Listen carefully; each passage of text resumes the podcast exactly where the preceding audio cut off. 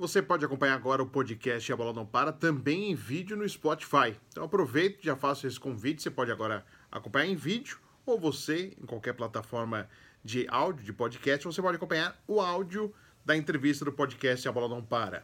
Dessa semana com Antônio Bernardo, ex-árbitro de boxe, né?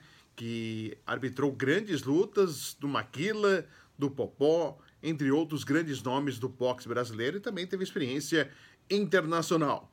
Vale a pena acompanhar o bate-papo com Antônio Bernardo com grandes histórias. Tenho certeza que você vai gostar no podcast A Bola Não Para. Antônio Bernardo, prazer recebê-lo aqui no A Bola Não Para. Eu estou vendo aqui uma pessoa, quando criança assistia, com todo respeito, mas com, com criança já via as arbitragens das lutas de Adilson Rodrigues Maguila. E claro, você participou é, de outros grandes campeões, como o Popó, entre outros nomes. Mas prazer recebê-lo. Prazer é todo meu. É bonito isso dentro do boxe. Para mim também é muito bom falar de boxe, porque a nossa vida inteira é de boxe. A minha casa, na rua, onde eu estou, é boxe.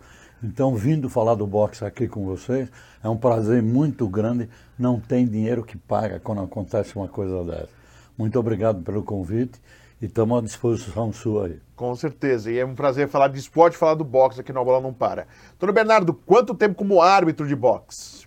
Eu, eu me formei em 1970 na Federação 70. Paulista de Boxe. Porque meu pai era militar e ele me pôs para lutar com 14, 15 anos e começou a me treinar militar bravo, que queria que eu lutasse para na rua eu me sair bem e tal. Então ele fez muito isso comigo. E eu fui, fui, fui fazendo e fiz alguns campeonatos, mesmo com o Newton Campos, na Forja de Campeões, campeões. e tal. Mas eu não me dei bem lutando, não. Não? Apanhei muito. Apanhou muito, doutor Bernardo? Então eu falei para mim, pô, na primeira, na segunda, na terceira que eu apanhei muito, eu parei. Falei, não, quero mais. Não é para mim o boxe. Não era para ele, não. Então, mas como eu estava dentro do boxe, fazendo já em academia tudo, e aí eu comecei a fazer curso de arbitragem. Aí você se interessou pela arbitragem, foi isso? Pela arbitragem, porque eu, eu gostava muito, até hoje gosto muito da arbitragem. Tanto é que agora teve uma luta de um brasileiro com um mexicano aí, Sim. eu recebi umas 40 telefonemas aí para me explicar o que aconteceu lá. Então eu me, me adaptei na, de arbitragem. Fiz primeiro na Federação Paulista, depois na Confederação Brasileira no Rio de Janeiro, e depois me entusiasmei muito com esses dois que eu fiz. Fiz em Nova York pelo Conselho Mundial de Boxe, aí pela associação, pela FIB. Eu trabalhei em todas as versões mundialmente. Quando precisava de um árbitro neutro, eu viajava sozinho para fazer um título mundial neutro, Sim. fora do país e tal. Então eu fui me, me aperfeiçoando nisso, que se mandar me trocar uma lâmpada, eu não sei. Mas se falar em regulamento de boxe, eu sei de ponta a ponta. Então eu me, me perfeccionei e foi muito bom, porque cada lugar que eu ia, eu me dava bem como arbitragem. Poxa, que, bacana. E quando que começou? É, exatamente foi a década de 80 que ficou o Antônio Bernardo conhecido, porque estava ali nas lutas do Maguila, ficou, é, é, você se tornou nacionalmente conhecido exatamente por causa dessas lutas, Antônio é. Bernardo, que é transmitido pela Bandeirantes, pelo Show do Esporte, com o Luciano do Vale, que realmente divulgava o, o Maguila na, nas lutas, Jamie é, Quebra-Ossos Smith, Isso, é, tinha um alemão também que ele depois ele perdeu, depois ganhou, Otelar. Otelar é, que, aliás, na internet a gente vê muito essa é. luta aí, o nocaute aí do Maguila. E o Antônio Bernardo também, também a, fazendo arbitragem. São Foi 30 e poucas lutas do Maguila. 30? Mas antes do Maguila ainda tem outros lutadores que vinham bem, né? Sim. Que foram campeão. O Miguel de Oliveira. Grande Miguel de Oliveira. Eu cheguei a ser árbitro do Miguel. Poxa, Uma exibição do Éder Joffre, muito tempo atrás, eu também fiz no Ibirapuera. Do Éder Joffre exibição, não luta Sim. dele, mas depois dos outros todos que vieram, Na é, Paulo de Jesus, eu fiz muita luta lá, antiga lá mesmo. E eu me entusiasmava muito, porque eu ia bem. Então eu comecei começando a fazer, sabe quando você vai bem numa coisa, é bom.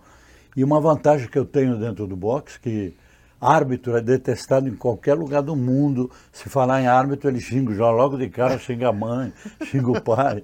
É, é triste. Mas eu não, eu ajudava todos os lutadores. Quando eu viajava para fora, eu arrumava luta para os brasileiros e lutarem lá fora onde ganhava dinheiro. Sim. Que aqui não se ganhava nada. Então, quando eu chegava lá, tinha uma chance de eu falar com o empresário, passava uma semana, eu mandava dois, três lutadores para lá. Então, todos os lutadores hoje, os veteranos, me ligam, Bernardo, esse último Natal, o menino me ligou, Rogério Cacciatore, foi um grande lutador me ligou falou, olha, nós estamos numa casa aqui com dinheiro que você me mandou para os Estados Unidos, que eu ganhei, eu estou dentro dessa casa até hoje, meu, minha mulher, meus filhos. Então, para isso é muito gratificante, além de ser o árbitro, ser querido e aonde eu vou, sou querido. Aonde qualquer lugar do estado do, do Brasil que eu vou, eu sou querido como árbitro, claro. é muito difícil isso. É, porque normalmente o árbitro, quando já chega, os caras já xingam a mãe do cara, é já é vaiado. E eu tenho, tenho muita coisa, se o pessoal quiser abrir, quando quer abrir aí, põe aí. Árbitro de boxe briga com o técnico. É só procurar isso aí, você vê o pau em cima do ringue. Teve muitas coisas dessas, salvando o lutador que tomou soco, subindo. Então, eu tenho a passagem também de ser suspenso oito meses na federação, não vai trabalhar porque você brigou. então tem essas histórias todas dentro do boxe. Você foi sempre um árbitro de personalidade, né, Antônio Bernardo? É. Assim, você sempre é, impunha o seu estilo, né? Independente da luta que, era, se valia título ou não, você tinha um estilo na arbitragem. Queria que você falasse um pouquinho. Quando que você começou a, a, já desde o início você conseguiu imprimir o seu estilo e fazer esse estilo de personalidade nas arbitragens? Quando, quando eu comecei a atuar, já comecei a pegar uma coisa boa. Quando eu dizia a todos os veteranos do boxe, que tinha aqui, Ziravelo, Cista. Quando eu disse, falava para mim, Bernardo, você foi bem, mas deixou de fazer isso, aquilo. Tá. E eu aceitava essa, essa conversa dele. E foi aí que eu fui pegando melhor. E, e, eu via muita luta nos Estados Unidos, os árbitros nos Estados Unidos. Então começava a copiar um, copiar outro. Isso eu fazia muito. E até uma vez eu peguei um que eu andava bem em cima do ringue eu comecei a aprender a andar no ringue para não atrapalhar o lutador luta. e para estar tá dentro da luta. Então eu andava bem. Mas aí eu vi um, um, americano que pulava, ele pulava junto com o lutador. Então eu falei, poxa, eu vou começar a fazer isso aí. Achei bonito isso. Aí me preparei bem e comecei a pular numa luta do ringue. E quando eu desci, todo mundo falou, pelo amor de Deus, não é o seu estilo, Bernardo. Você vai andar dentro do ringue, para pular. de pular que você está pulando muito. Tá? Então também eu parei. Mas eu via muita luta nos Estados Unidos e via quando ia bem, quando não ia. Tá? Meus professores foram grandes professores, Cortez, Richard, esses caras que foram meu professor em Nova York. Esses caras até hoje fazem luta de boxe. Sim. Então eu me espelhei muito neles.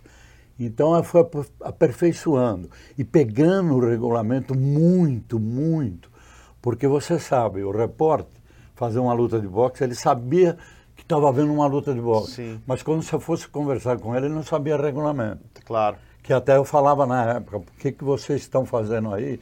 Não assiste uma aula de, de arbitragem que é para fazer a luta legal. Sim. E teve uns que fizeram, e aí eles falavam coisa boa lá. Senão não faz. É muito difícil porque não conhece o regulamento de boxe. Futebol, todo, todo mundo, mundo sabe. sabe. Boxe era complicado. É. Então eu me aperfeiçoei nisso e nisso foi importante para mim porque aonde eu ia, eu era destaque numa luta, sabia fazer e você pode até ganhar uma luta sabendo um regulamento. Se aproveitar do regulamento. fala, pô, Bernardo, você ganhou uma luta para o Maguila aí. Sim. Pô, como é que você fez isso? É. Não, um regulamento, isso não podia acontecer, isso era assim, isso era assim. Sobre isso, pode, vai, toma um golinho d'água. Sobre isso, Antônio Bernardo, porque muitas vezes, e eu lembro criança assistindo a luta do Maguila, ah, o Antônio Bernardo já segurou o adversário, o Maguila ganhou, será que o cara não podia ficar mais um pouquinho ou não? Queria que você falasse um pouquinho disso em relação às lutas do Maguila. Você acabou de falar do, do, do martelo holandês. Sim, Era um eu cara... falei alemão, é holandesco. É, um cara muito forte. E ele tinha vencido o Maguila. Primeiro em Sorocaba, Maguila deixou ele na corda para cair, ele recuperou e derrubou o Maguila. Então o Maguila já tinha deixado ele goga, ele recuperou e ganhou do Maguila. Aí vem a revanche, eu fiz a luta no Sim. Ibirapuera. Lotado. Lotado, 18 mil pessoas, bateu um recorde de gente no Ibirapuera. E essa luta foi importante porque o Maguila, primeiro assalto foi bem, segundo foi bem. Se você assistir ela que ela tem, no terceiro ele já começa a tomar aqueles golpes. E, e... falavam que o Maguila tinha queixo de vidro. Falava ou não? Tinha. Tinha. Quer dizer, o Malguinha tinha uma direita dura, Sim. que quando pegava... Eu senti meu braço, doutor Bernardo. Contei fora do ar aqui, doutor Bernardo. Foi, fiz uma entrevista com o Maguila, de repente, do nada, ele deu um soco no braço. ficou roxo aqui, é o que deu um soquinho leve. Mas é. o, soco é pesado. Ele pegava muito forte, então é. tinha respeito os adversários com Sim. ele. Quando ele ganhou umas lutas, os caras respeitaram muito porque tomou aquela direita dele. Sim. Mas ele já começou a perder no terceiro round, bateu na corda, segurou, fez um clinch e tal. Aí ele deu uma volta para o lado direito do cara e deu uma direita, essa direita que ele pegava, e nocauteou. O cara cai em cima das duas pernas. Exatamente. O cabelo dele até levanta assim. Um cabelo, ele era cabeludo. E aí ele levanta e eu vou contando nele. Aí ele me deu chance para terminar a luta, porque ele vai até o corne, chega no corne ele pendura nas cordas. Sim. Então, um regulamento que tem dentro do box, quando você conta, você dá uma paradinha no oito e vê como é que o cara tá, manda um pouquinho vir para frente. Tá. Porque às vezes você manda vir para frente, o cara vem, vem baleando. Você pode falar 9 e 10 e terminar por nocaute, tá. até nocaute. Tá. Então, esse cara me deu chance para me fazer. Ele foi lá e pendurou nas cordas. Ele, se ele estava em guarda, eu Você poderia fazer ele voltar, ele poderia até ter ganho. E eu terminei. Só que as manchetes no outro dia no jornal, o árbitro de boxe não sabe contar até 10. Contou 2, 4, 6, 8, 10. Pulou. Realmente, aqui hoje, eu contei um pouquinho rápido. Mas acontece o seguinte, ele ficou pendurado na corda e me deu chance de eu terminar a luta. Então isso, o próprio lutador de boxe, ele tem que sentir isso aí e ver. Eu fiz outras várias lutas também. Porque só voltando, porque aí quando você termina a luta, ele faz o gesto que ele queria ter continuado. É, é aí ele, ele começa a querer quebrar é, o pau. É, tal. É. Era um cara desse tamanho, assim, pra você ter uma ideia. Quando eu separava ele, em vez dele ir para trás, eu que ia para trás, assim, porque o cara, o cara plantava no chão, você não punha a mão dele de jeito. Ele quebra ossos, Smith. Jimmy quebra era ossos. complicadíssimo. Veio depois de lutar com o Mike Tyson, veio para cá com o Maguila. Mas falaram que aqui o James quebra ossos Smith se perdeu um pouco na noite, aqui no Brasil, aqui em São não, Paulo. Não, ele chegou, quando chegou no aeroporto, chegou de bermudinha, com um negocinho na mão, ele pensou que aqui ele fosse caçar borboleta, porque sabe, lá nos Estados Unidos ia falar Brasil, pô. O cara falou o Brasil e perguntou: a capital do Brasil é Buenos Aires? Então ele veio botando uma banca, assim como quem diz: vou passar aí para pegar um dinheirinho em dólar e vou embora. Mas não, aí foi complicada a luta. É, e o Maguila teve chance no quarto assalto de derrubá-lo, mas aí estava com o Miguel de Oliveira como técnico. Sim, e o Miguel ensinou ele: bate sai, bate sai. Ele bateu, o cara ficou grogue, passou a mão no rosto sem assim, a luva, groguinho no meu rim, e o Maguila saiu para cá e ficou fazendo assim. Em vez de aproveitar e derrubar o cara. E dar o golpe, e eu, por minha vez, dei uns dois, três gritos para ele. Pô, vai para cima. Você falou, Maguila? Pô, não dava para aguentar. Em cima do ringue, às vezes você não dá para aguentar, porque tem umas coisas que acontecem que a gente. E você contava importa. rápido, doutor Bernardo? Assim, 2, 4, 6, 8, 10 para ver. Eu contava rápido assim. Essa luta também teve é. um probleminha, que o Maguila, a, os paradrapos Sim, do, soltou. Do, do americano soltou. E isso não pode acontecer. E eu deixei um pouquinho aquilo Rapaz. e só fui parar numa hora que o Maguila estava balançando. Aí, pá, stop, vamos trocar isso. levo para o corne, põe o Maguila no corne neutro, levo ele para lá. Lá tem um técnico que chama Emílio Grife, quatro vezes campeão do mundo. Sentiu que eu parei a luta numa hora que não era, podia ser antes. Sim. E em vez de atender o cara, me deu catuara umas três vezes. Eu pensei, sai fora dele, você pode tomar catuara. Então tem umas histórias bonitas aí no box por causa disso. E o Maguila também ficou Maguila, Sim. porque ele tinha aquela coisa dele que era uma coisa impressionante. Por exemplo, nós estamos chegando em Miami de avião, o avião para pousar, o piloto fala, atenção, atenção, Miami, zero grau. Ele ficou de pé no avião e falou, graças a Deus, não está nem frio nem calor.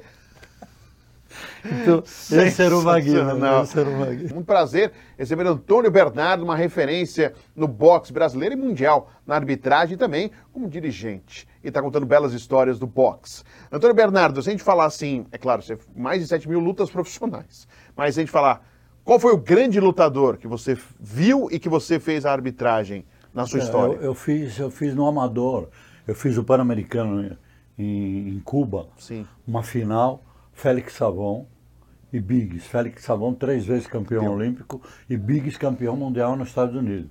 Agora, isso em Cuba. Sim. Você presta atenção, Pan-Americano em Cuba, Cuba. Tinha que dar cubano, né? Cubano com americano. Por ter um, um exemplo, todos os atletas americanos dormiam no navio, não em hotel. Porque tinha medo de alguma coisa, então ia para o navio. E eu fui árbitro de uma luta dessa, Sim. que está inclusive no YouTube, se você abrir, você vê, Félix Savão e Biggs. Então nós éramos em 50 árbitros. O melhor árbitro do, do campeonato fazia essa luta final, que era o peso pesado, Félix Savão com 2,13 metros de altura, subia na última corda assim. E quando eu fui subir no ringue, levantou, de, ficou de pé o, o Fidel Castro. Sim e segurança do Fidel Castro, Teófilo Steve, que foi o grande campeão de, de peso pesado cubano. Sim. Os dois levantaram, me deram a mão e ele falou para mim, Bernardo, mira, cubano, hein? Quem, como quem diz, seja, se, roubar, olha... se roubar não sai daqui. Então essa foi uma das maiores lutas que eu fiz de amador. Fiz muito, 8.200 lutas pela AIBA, Associação Internacional de Boxe Amador. Tá. Fiz muito, Mundial, Pan-Americano. Eu fiz muito amadora.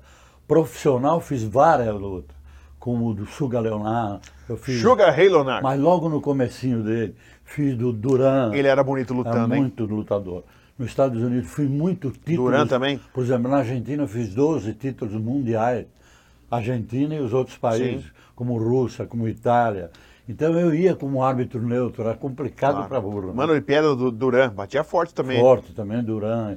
E eu fiz bastante luta boa também, mas a luta boa mesmo que eu fiz foi essa do Maguire Quebra-Osso aqui no Brasil, que é essa ali de oitavo colocado, ele passou para terceiro colocado do mundo e deu para ficar em segundo do mundo, um peso pesado brasileiro. Sim. O Luciano do Vale com o Kiko, filho do Rota Júnior, que tinha a Luke propaganda. A Luke. Então levaram o Maguila para segundo do mundo, foi um negócio impressionante. Tantos pesos pesados nos Estados Unidos. E tem uma passagem rapidinho. Sim, claro. Que eles marcaram a luta com, com Holyfield. Evander Holyfield. Eu fui correr lá e falei, pelo amor de Deus, essa luta não. Maguila é segundo do mundo. Deixa lutar com o Mike Tyson que o dinheiro vai é ser maior. 30 vezes maior. E Bernardo, e agora como é que faz, meu? Como é que faz? Está marcado. Desmarca, meu.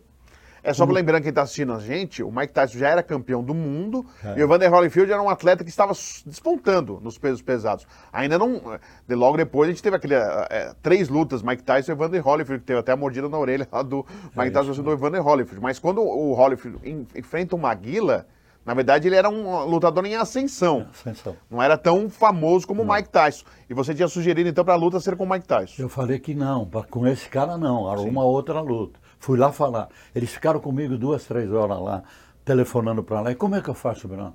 Eu tenho um jeito que você pode cancelar a luta. E qual então, seria? O, se, combinou com eles lá, quem foi lá, que era Ramon Escobetti, um espanhol da Bandeirante. Esse cara que foi lá pegou a propaganda do centro do ringue, que era da, da Band. Tá. Eles vão falar, imagina esse centro do ringue, que é a melhor propaganda que tem, Sim. vai ser da Band, pô. Eles vão falar que não. Não, mas nós entendemos que era. Então não queremos essa luta. Podia desmanchar. Aí ficamos lá, telefonou pro cara, o cara falou, daqui meia hora eu ligo. Ficamos esperando lá na Luke. Meia hora o cara ligou e falou, é todinha sua. Seja, a luta aconteceu. Aconteceu então, e a seja, propaganda lá para. A luta aconteceu. Pode fazer a propaganda que, que vocês quiser. quiserem. Assim. E aí a luta E aconteceu. o técnico Maguire era o Anjo Dande, né? Que foi técnico do Muhammad ficou, Ali. Ficou também do, do Coach, veio para cá. Sim. Ficou trabalhando aqui em várias lutas dele. Ajudou bastante o Maguire a fazer luta. Mas com o Evander Holyfield, você estava lá na luta, que... Antônio Bernardo? Eu estava lá. Primeira, Primeiro round, o Maguila foi. Trocou as luvas aí, foi bem. Ganhou por pouco. Mas o segundo round. Ele acertou, uma ele ficou até torto, ele ficou a cabeça de um lado, o corpo outro, hein? Caiu às 11 horas da noite. Nós levamos ele para o hospital, eu não vi a luta final. Nós fomos todos juntos, Davi Cardoso junto sim, comigo, sim. Nós fomos levar ele para o hospital. Ele foi sem falar nada. Chegou lá no hospital, maca, aparelho, tudo na cabeça. E quatro horas da manhã ele senta na maca. Quatro horas da manhã, era 11 horas da noite. Quatro da manhã ele senta na maca, assim, aqueles aparelhos. Ele arrancou tudo. O que, que houve? O que, que houve? O médico me deu uma, uma cutucada e falou, acordou agora. Quatro da manhã. Ou seja, nem lembrava que Ficou tinha... de pé, andou, tudo, sim, mas sim. não falava nada. Ficou assim. Nem lembrava. Então essa luta, a gente falou sempre que não era para ter. Era para ter o quê? Magueire, ia acontecer a mesma coisa. Ele ia apanhar. Mas ia arrumar a 300 grana... vezes mais de grana. Então nós tentamos ver se fazia isso. Apesar de nessa luta também ganhou, ganhou bastante. Uma, uma boa ganhou grana. bastante. Boa. E teve com o Jorge Forman. Com também. Fora também, mas o Forman foi rapidinho, ele já ficou também. Ele, Segundo quando, round também. Quando ele tomou, ele desceu e não quis voltar mais. Aí já ficou. Já percebeu que a pancada era forte. Já ficou. O Jorge Foreman já tinha mais de 40, mas o soco do Foreman era, era duro, muito era forte, duro. era demais. Ele, o Maguila era. Aí depois o Popó, né? No Popó Sim, nós fizemos. Celino Popó de Freitas. O Popó eu fui ver Rolyfield Baiano na Bahia. Sim. Fazer a luta do Rolyfield com todo duro. Eles fizeram nove. O Holyfield que ele fala é o brasileiro, tá, gente? Não é, é o Evandro Holyfield. Holyfield baiano. É, Reginaldo, é, o nome é, dele. É o Reginaldo Holyfield. E eu fui fazer a luta dele com todo duro. Eles lutaram nove vezes, eu fui árbitro em seis vezes. Caramba. Eles se pegavam os dois. Eles pegavam fora do ringue? Não era combinado, porque às vezes a gente combina. Eles se davam Teve mal mesmo. uma luta lá que a Globo fez, eu sentado na mesa, e o Todo Duro estava do meu lado. Eu falei: quando vier o microfone, você vai falar o seguinte: já te bati em Recife e vim te bater aqui. Com a Globo fazendo ao vivo Sim. o pesário. Sim. Aí ele pegou o microfone e não falou nada. O, o todo duro. Pôs o microfone, saiu da mesa, deu a volta e deu um puta tapa na cabeça do, Prolifídio que o boné foi para lá. Não ficou uma cadeira, um móvel, um aparelho que estava filmando, foi tudo. Isso está também na internet aí que você pode ver. E aqui na minha família, tudo me ligando, sei, os caras te bateram, aí caiu no chão. Puta pau do cara. Mas então esse, eu fui fazer Sim. ele lá. E aí fui na academia ver o treinamento e vi Popó. Popó. Trouxe Popó para São Paulo com 16 anos. Ficou comigo aqui arrumei um lugar para ele ficar. Aí ficou no São Paulo, na Pirelli. Aí começou a fazer amador, ganhou bastante. Fomos para o Pan-Americano, ele foi medalha de, de prata, lutou com um cubano na final, que roubaram ele, e ele ganhou a medalha de prata. E aí ele não quis profissional mais. Aí passou profissional, com seis lutas, eu levei ele para um torneio chamado Torneio Boxino.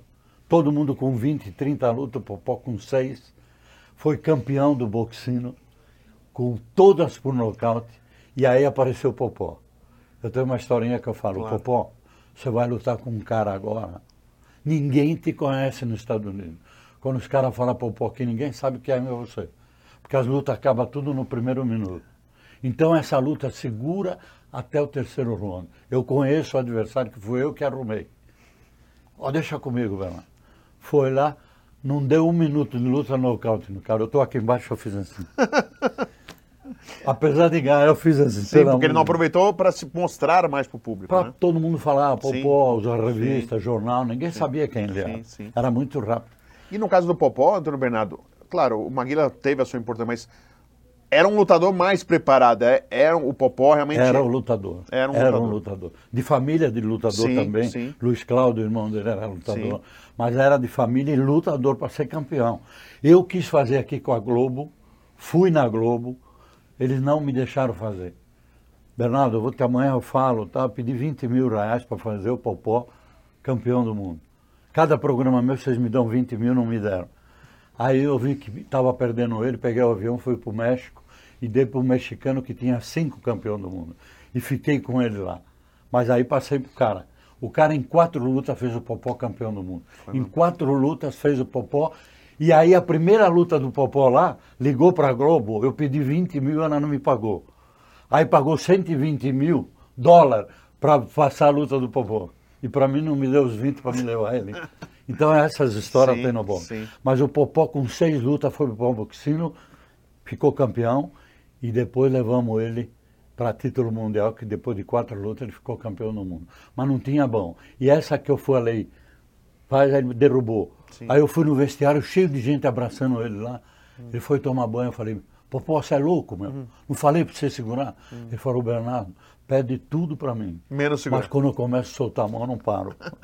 quando eu solto a minha mão, não paro. Como você vê, o Popó fez há pouco com um influencer, né, o Whindersson Nunes, ele fez uma luta aí para divulgar. Você acha interessante, Antônio Bernardo, que é algo diferente agora, você não... não... Você sabe, eu não quis, eles me chamaram. As duas últimas do Popó, Sim. uma no, em Santos... Hum que lutou com um argentino e com um mexicano. Sim. A última minha, tá? Eles me ligaram, eu fui. Tá. Tomei uma injeçãozinha aqui que meu joelhinho não dá. para me fazer lá, eu fiz a luta. Tá. E essa também eles me chamaram. Tá. Mas é uma luta exibição. Presta atenção. Uma luta exibição. Eu tenho um nome como árbitro.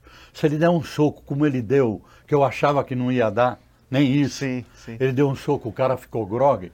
Eu tenho que parar o combate. Tá. Não pode ter mais, acabou a luta. É exibição? É. Agora, ele três vezes abriu contagem para ele. E depois no fim deu empate.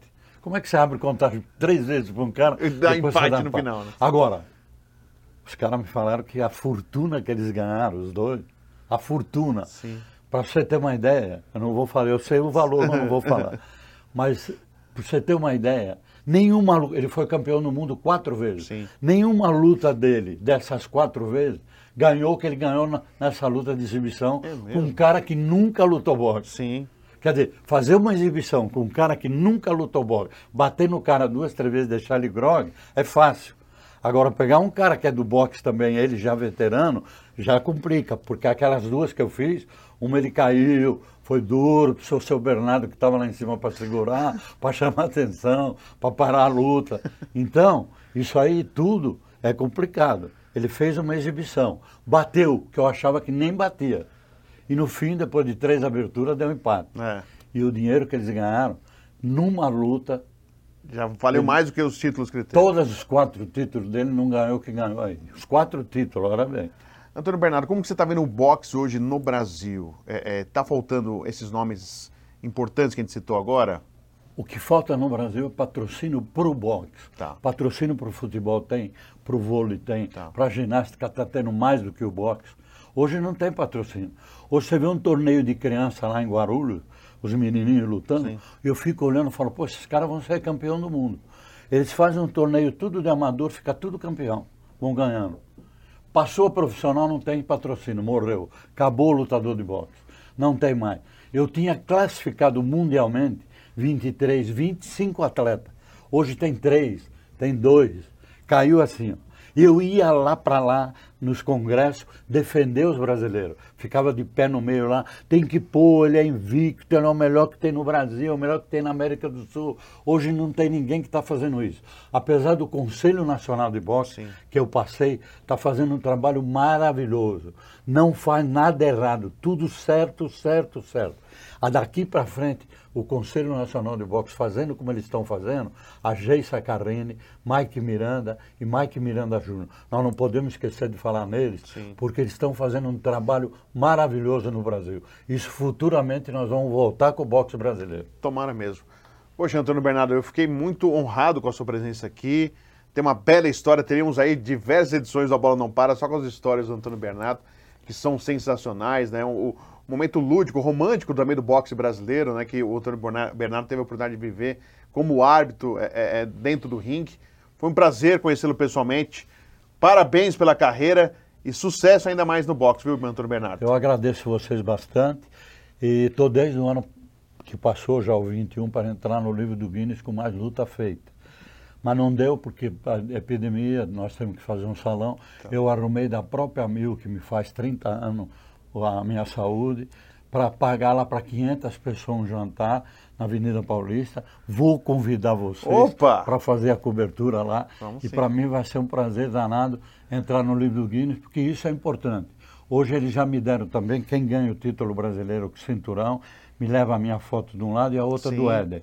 Enquanto vivo, e se eu receber uma homenagem viva, é uma coisa. Só que eu vivo, para mim, você não sabe como é importante. É muito bom mesmo. Agradeço vocês. Deus abençoe e que vocês, esses programas seus, vai bem sempre em frente. Muito obrigado. Agradecendo obrigado. o grande Antônio Bernardo, uma referência. Quem acompanhou o boxe, quem acompanha o boxe, sabe do que eu estou falando. Muita história para contar. E essa é uma primeira, e tomara a gente faça outras edições com o Antônio Bernardo para contar várias histórias do mundo do boxe, que é muito interessante. Espero que você tenha gostado. Bate-papo com o Antônio Bernardo. Espalhe para os amigos sobre o podcast A Bola Não Para. A chance de você também, onde você estiver, puder ouvir ou assistir em vídeo, né? Que o Spotify dá essa possibilidade também de você acompanhar em vídeo. O podcast A Bola Não Para, né? O que vai no, no ar no YouTube, também no canal de São Paulo. Tem a chance, a oportunidade também em mais uma forma de transmissão, que é o podcast. Lembrando, o antigo rádio de onde eu sou é formado, oriundo aí no jornalismo esportivo. Conto com você, espalhe, participe, se inscreva aí também, acompanhe sempre as novidades do podcast A Bola Não Para. Até a próxima!